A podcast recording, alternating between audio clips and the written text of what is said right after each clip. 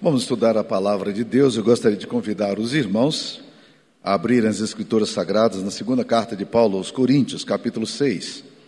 Nós leremos do versículo 4 até o verso 10.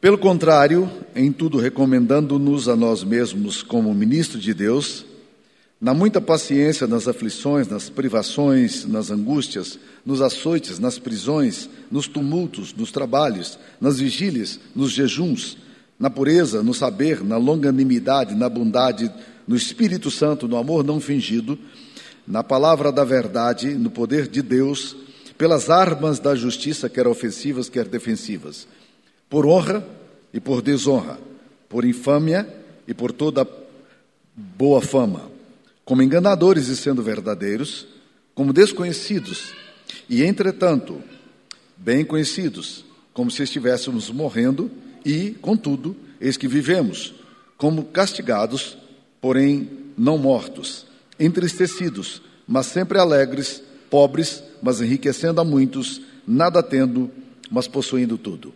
Esta é a palavra de Deus. Todos nós lidamos constantemente com contradições e paradoxos.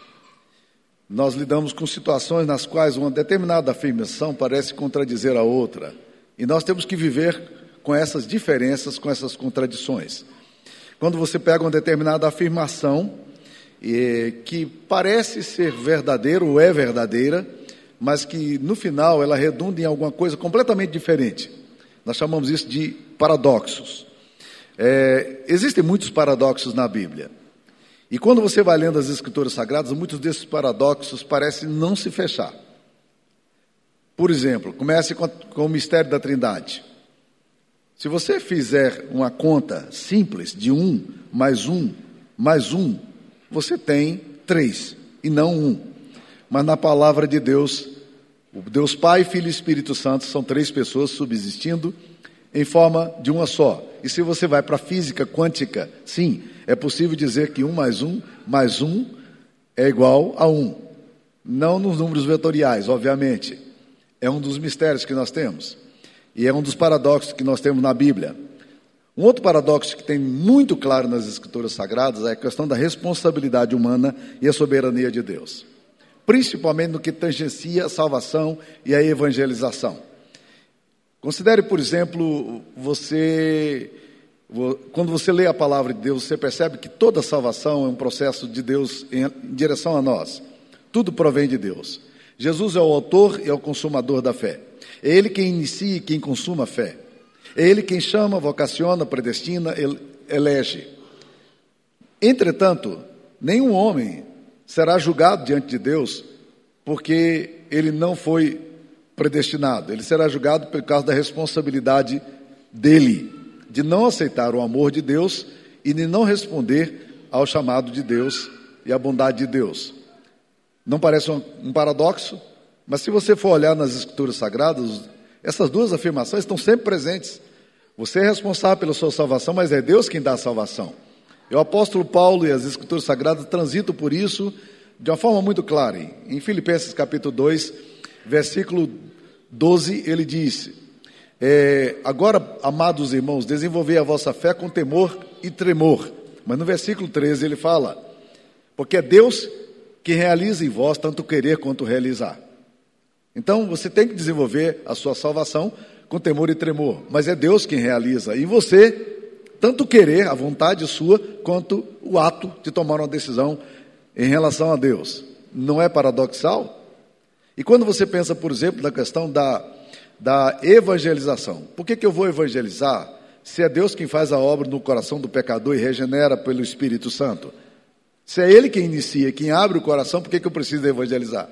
Na Bíblia Sagrada, você vai ver o apóstolo Paulo, no, no capítulo 9 de Romanos, desenvolvendo um dos capítulos mais pesados das Escrituras Sagradas sobre a questão da eleição. E quando ele entra no capítulo 10, versículo 1, Parece que ele esqueceu tudo que ele falou do capítulo 9, em Romanos, e ele começa dizendo: Irmãos, a minha boa vontade, o meu querer em relação aos judeus é que eles sejam salvos. Porque eu oro por eles, eu evangelizo, é necessário evangelizar esses irmãos. Então parece que tudo que ele disse no capítulo 9 é contradizente no capítulo 10, mas não é. É um paradoxo, mas eles se alinham. Vamos caminhar um pouco mais num paradoxo. Por que, que Deus permite o sofrimento se Deus é todo poderoso? Se Ele pode simplesmente tirar a dor, tirar a enfermidade, tirar o sofrimento, por que, que Deus permite essas coisas? Não é paradoxal que Deus Todo-Poderoso decida, e o Deus Todo-Poderoso, que é amoroso, decida não curar e não resgatar algumas pessoas de enfermidade, entre elas algumas pessoas que são queridas nossas? Não parece contraditório esse Deus que é todo poder e todo amor não caminharem juntos muitas vezes, aparentemente? Isso é paradoxo. O paradoxo na Bíblia vai além.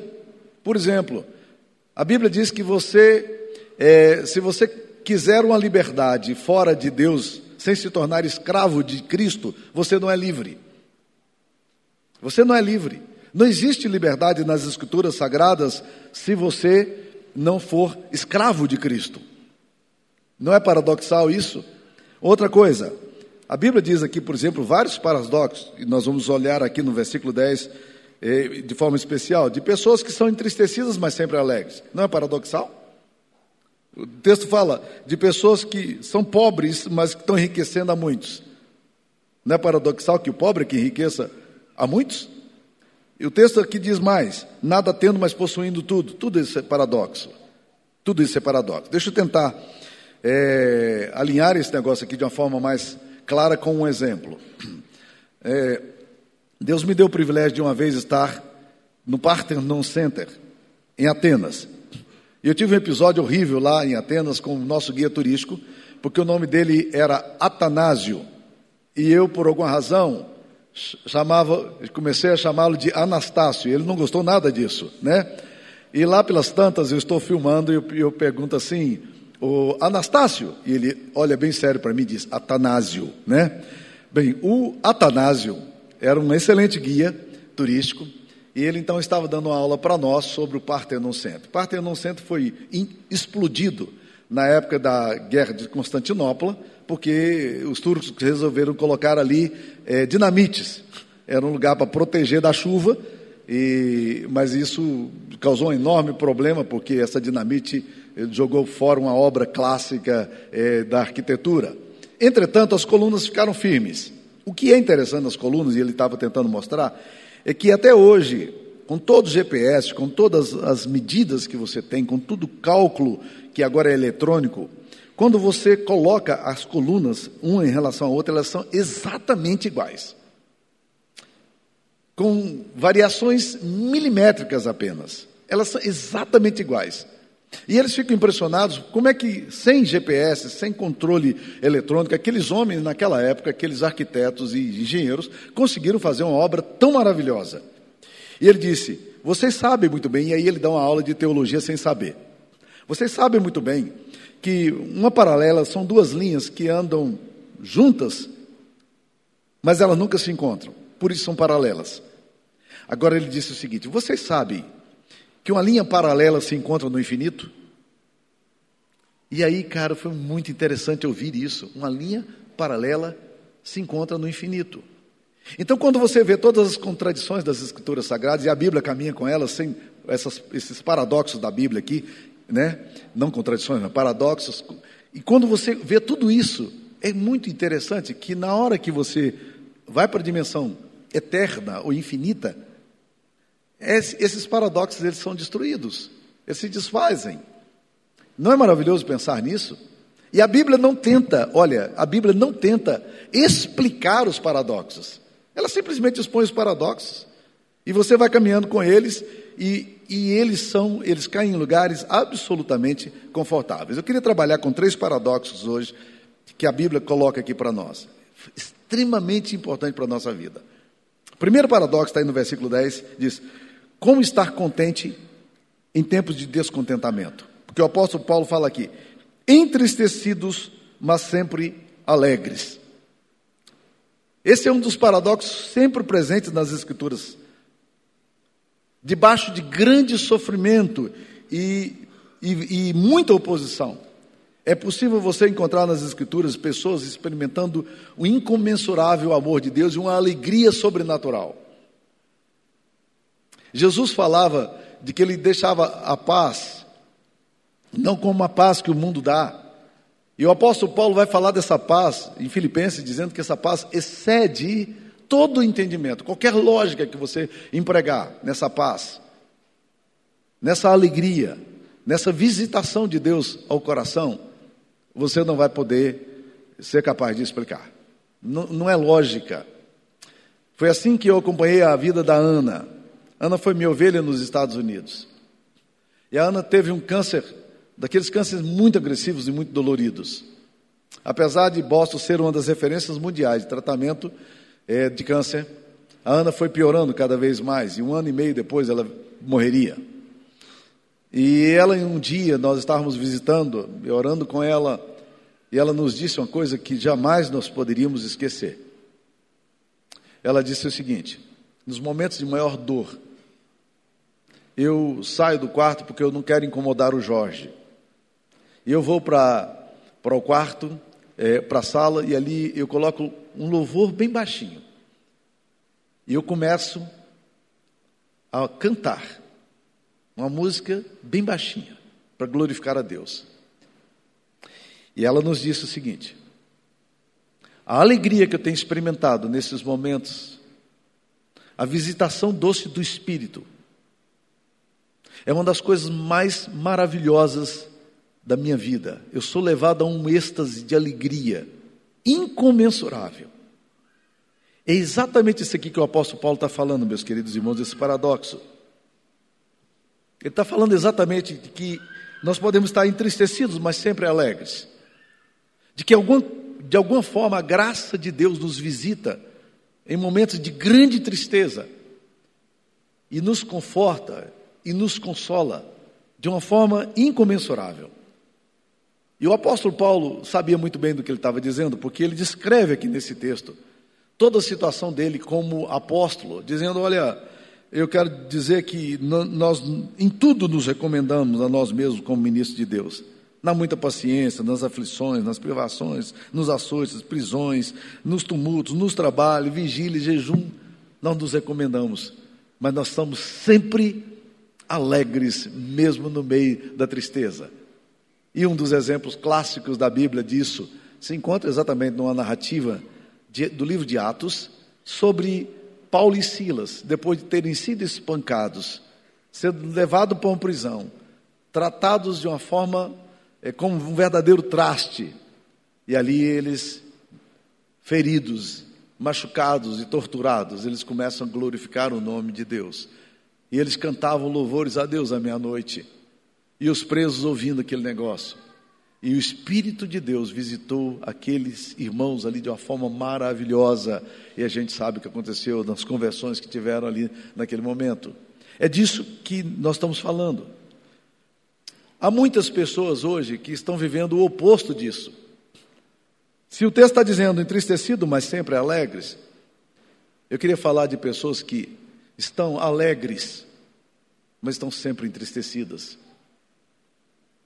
E como isso tem sido comum, principalmente numa época onde essa linguagem virtual ela te obriga ou te provoca a criar uma imagem daquilo que você não está experimentando, seus avatares.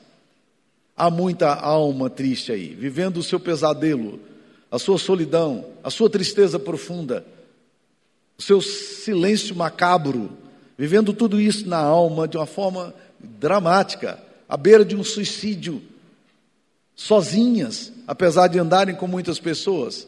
Elas estão alegres porque a imagem que elas botam na, no Instagram, no, no Facebook, é sempre de gente muito feliz, mas o coração está amargurado, o coração está triste.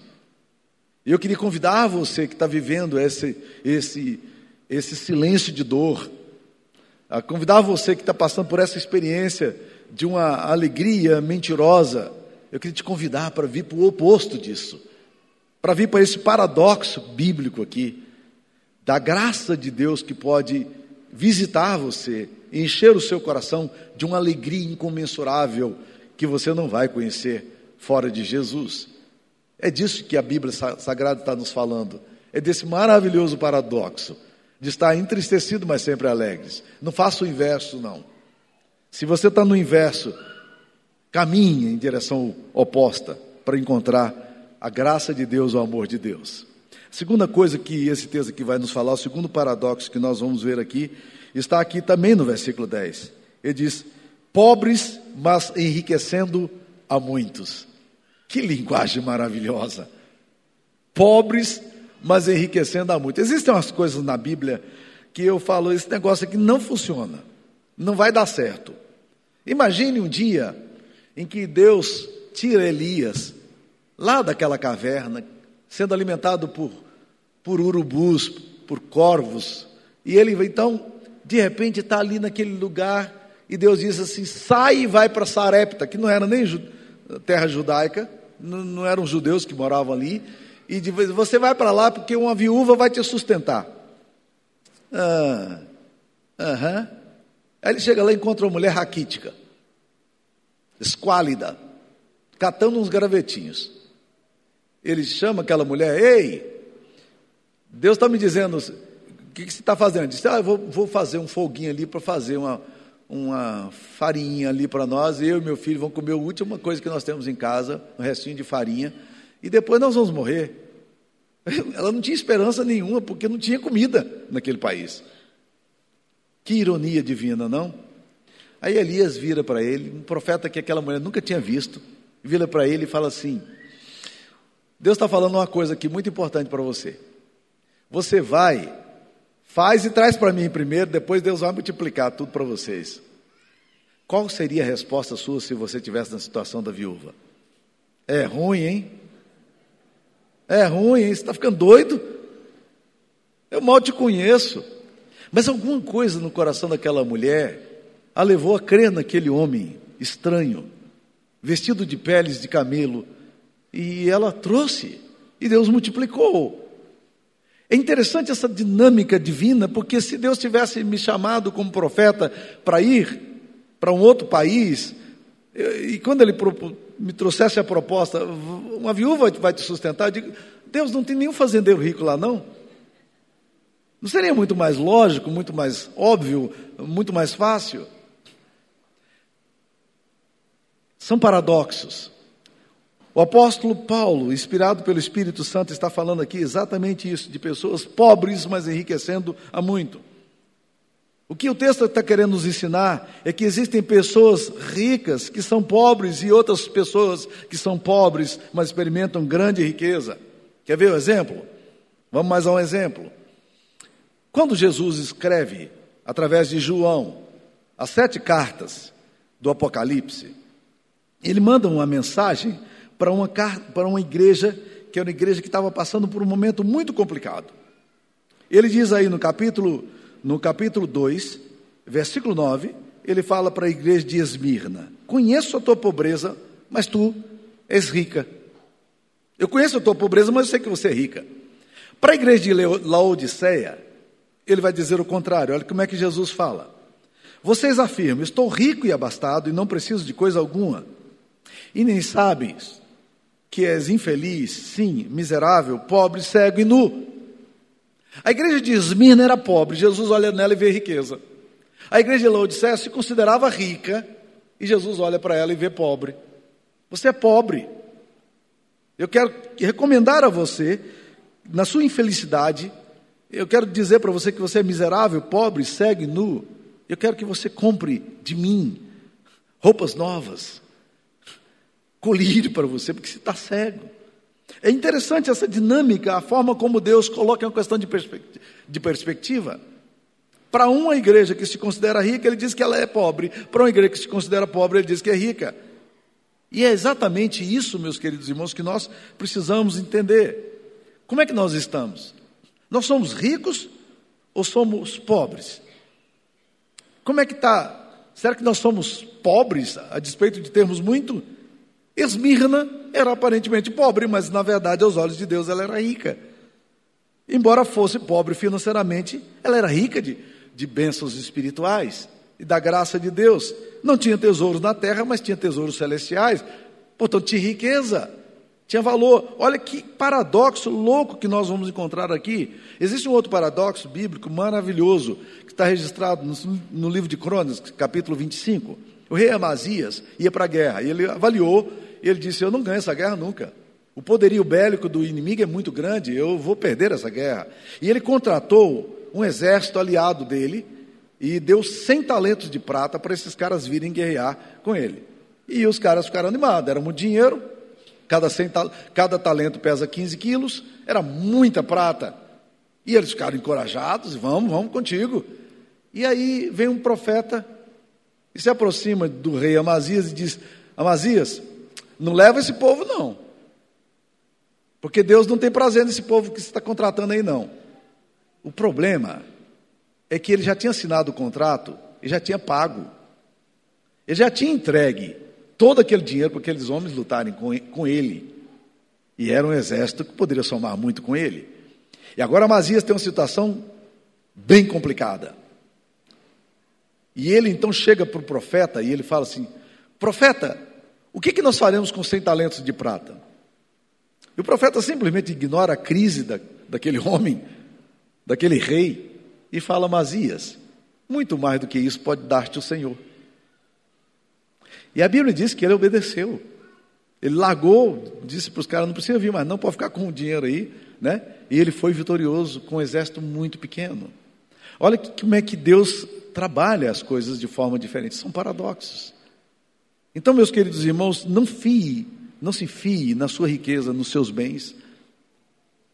Muitas vezes eu tenho percebido como nós podemos estar tão confortáveis e ser tão amados com coisas tão limitadas. E muitas vezes temos tanto, estamos tão pobres. E o apóstolo Paulo está falando, nós somos pobres, mas estamos enriquecendo a muito. Ou seja, na pobreza eram capazes de ser generosos, na pobreza eram capazes de ser amorosos, na pobreza eram capazes de enriquecer a muitos. É isso que a Bíblia está falando. Vamos ao terceiro paradoxo que aparece aqui no versículo 10 ainda. Ele diz: Nada tendo, mas possuindo tudo. O terceiro paradoxo é o seguinte: como estar contente em tempos de desapontamento. Nada tendo, mas possuindo tudo. Que coisa fantástica, que paradoxo maravilhoso. Eles não tinham nada, mas tinham tudo. Nós precisamos de algo, meus queridos irmãos, que se constitua para nós no tesouro maior da nossa vida. E isso não pode ser encontrado nos bens que nós possuímos. E eu queria dizer para vocês, meus queridos irmãos, que a grande angústia minha como pastor é olhar muitas vezes para casais jovens, para jovens, e ver como nós temos uma geração insatisfeita, descontente, mal-humorada e reclamona. Nós nunca tivemos tanto como temos. As nossas casas são cada vez melhores, os nossos carros cada vez mais confortáveis. O nível de conforto que nós temos hoje, os nossos avós nem faziam ideia do que poderíamos ter. Mas isso não muda o coração da gente, isso não gera alegria e contentamento e gratidão. Nós somos uma geração descontente na essência. São pessoas que fazem viagens cada vez mais caras que conseguem ir para hotéis cada vez mais luxuosos. São pessoas que têm carros cada vez mais confortáveis, casas cada vez mais apaneladas. Entretanto, são pessoas absolutamente insatisfeitas. Os nossos filhos adolescentes insatisfeitos reclamam às vezes de uma determinada roupa cara, mas queriam ter uma roupa mais cara, porque o amigo da escola tem uma roupa mais cara. E parece que nada sacia a alma. O coração está vazio. O coração não experimenta alegria em nada. Não há gratidão. Não há contentamento. Não há forma de dizer, cara, eu não tenho tudo que eu quero, mas eu tenho tudo que eu preciso. Eu me sinto confortável nessa zona onde Deus me colocou.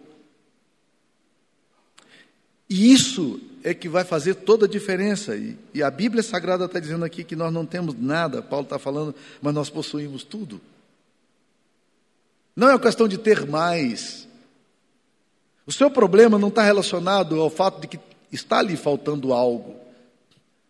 Bem, talvez seja. Está lhe faltando algo, sim. Algo essencial na alma, no coração, na mente, nas emoções. E a gente precisa, eventualmente, é, considerar isso e dizer por que, que está triste a minha alma. Por que, que o meu coração está tão inquieto?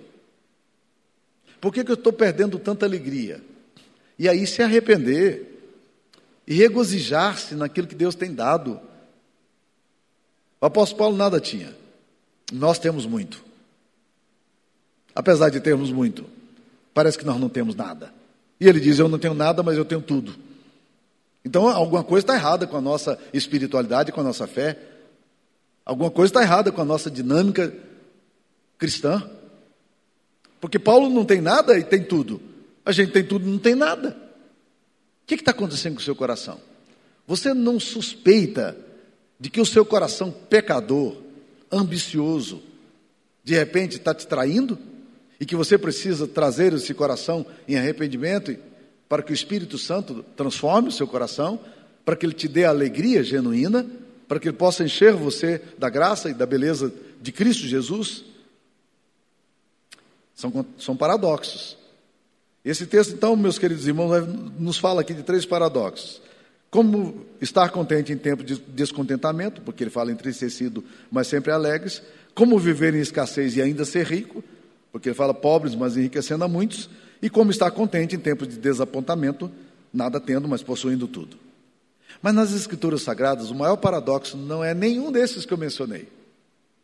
O maior paradoxo que você vai encontrar nas Escrituras Sagradas é que há dois mil anos atrás, Deus enviou o seu filho e permitiu que seu filho fosse submetido à morte mais cruel e dolorosa já criada pelo homem a crucificação em uma cruz romana.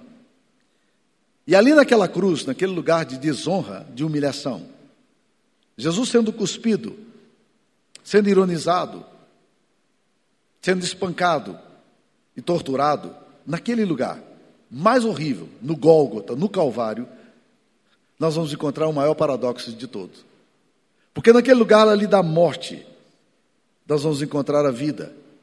Naquele lugar ali da maldição, nós vamos encontrar a bênção. Naquele lugar ali onde havia injúrias e impropérios, nós vamos encontrar o que? O perdão e o amor. Enquanto todo mundo ridiculariza de Jesus e fala, zomba de Jesus, Jesus está olhando para aquele que está ao lado dele e orando ao Pai, dizendo: Pai, perdoa-lhes porque não sabe o que faz. Naquele lugar ali de derrota, porque parece que, que a humanidade foi violentada como um todo na pessoa de Cristo, porque pega-se o melhor dos seus exemplares humanos e o, o ao ridículo da cruz, naquele lugar de derrota, nós vamos encontrar a maior vitória. Parecia que era a vitória do mal, Parecia que era a vitória das trevas, parecia que era a vitória da morte, mas naquele lugar ali nós vamos encontrar redenção, salvação. Naquele lugar ali nós vamos encontrar a glória de Deus, o amor do Pai. Então, meus queridos irmãos, toda vez que você estiver lidando com uma situação paradoxal, vá para a cruz. Contemple o, o Cordeiro de Deus que foi morto. Olhe para Jesus, o que ele fez. Não lhe parece um lugar estranho? O apóstolo Paulo vai se referir em Gálatas capítulo 6, versículo 14, ele vai fazer uma referência estranhíssima, estranhíssima. Ele diz: Eu me glorio na cruz de Cristo. Hã? Eu me glorio na cruz de Cristo. Como? Eu me glorio na cruz de Cristo. Que glória pode ter na infâmia? Que glória pode ter na vergonha? O símbolo do cristianismo é a coisa mais triste que tem. É uma cruz. Mas alguém olha aqui para o símbolo do cristianismo achando que a cruz é o símbolo mais triste? Não. Porque quando eu olho para a cruz, eu vejo na cruz a redenção. Não é por acaso que nós temos uma cruz aqui por detrás, sempre nos nossos púlpitos. Hoje está tá aqui coberto, mas temos sempre a cruz. E eu gosto muito de lembrar de uma de uma arte maravilhosa que existe na Trinity Church, que fica na Copley Square em Boston. Porque quando você chega ali na Trinity Church, tem uma imagem de um grande pregador evangélico, que foi pastor daquela igreja. E quando ele está pregando ali, meus queridos irmãos, eu acho, eu gostaria que sempre, eu gostaria que sempre fosse assim na minha vida. E que Deus realmente sempre fosse assim, porque tem, ele está com a Bíblia aberta, com a mão na Bíblia, mão na Bíblia, e a Bíblia aberta, ele tem ali um toque do anjo, tem um anjo colocando as mãos no ombro dele. E tem por detrás de tudo o que está acontecendo a cruz de Cristo. Que coisa maravilhosa! É nessa cruz que nós nos gloriamos, porque ali naquela cruz, a minha vergonha, a minha condenação, os meus pecados foram todos lavados e eu fui perdoado. Naquele lugar ali, maldito, a cabeça da serpente foi esmagada. E Jesus, o Filho de Deus, venceu e triunfou sobre a morte. Que paradoxo! O cristianismo é, na sua essência, paradoxal. Então, cuidado. Quando você vai numa direção, quando todos estão dizendo é por aqui. Considere os paradoxos cristãos. Nem sempre. Para onde aponta toda alegria e vitória, é o lugar onde tem vitória e alegria. Que Deus nos ajude. Que a gente tenha um olhar no lugar certo. E que a graça de Deus esteja sobre nós. Senhor Jesus, aplica a palavra ao nosso coração. Essa palavra viva, Pai, transformadora, que nos foi ensinada aqui hoje pelo Espírito Santo e foi derramado os corações, Pai. Eu quero, ó Deus, orar por pessoas hoje que estão se sentindo muito pobres, pobre de alma, pobre de fé, pobre de vida, pobre de relacionamentos, para que o Senhor possa dar riqueza, Pai. Riqueza de comunhão, riqueza de alegria, riqueza de esperança. Ó Deus, eu quero orar por pessoas que estão aqui e estão tristes, ó Pai. Porque a riqueza tem sido colocada no lugar certo, no lugar errado. E eu quero te pedir, ó Deus, agora que o Senhor possa transformar essa história aqui. A história daqueles que estão deprimidos, desanimados e desencorajados para que o Senhor possa, Deus querido, estar hoje visitando aqui, trazendo uma nova perspectiva. Nós oramos em nome de Jesus, que vivenciou toda, todo o paradoxo da humanidade em si mesmo e morreu por nós e nos resgatou. Louvado seja o teu bendito nome, aleluia. Amém.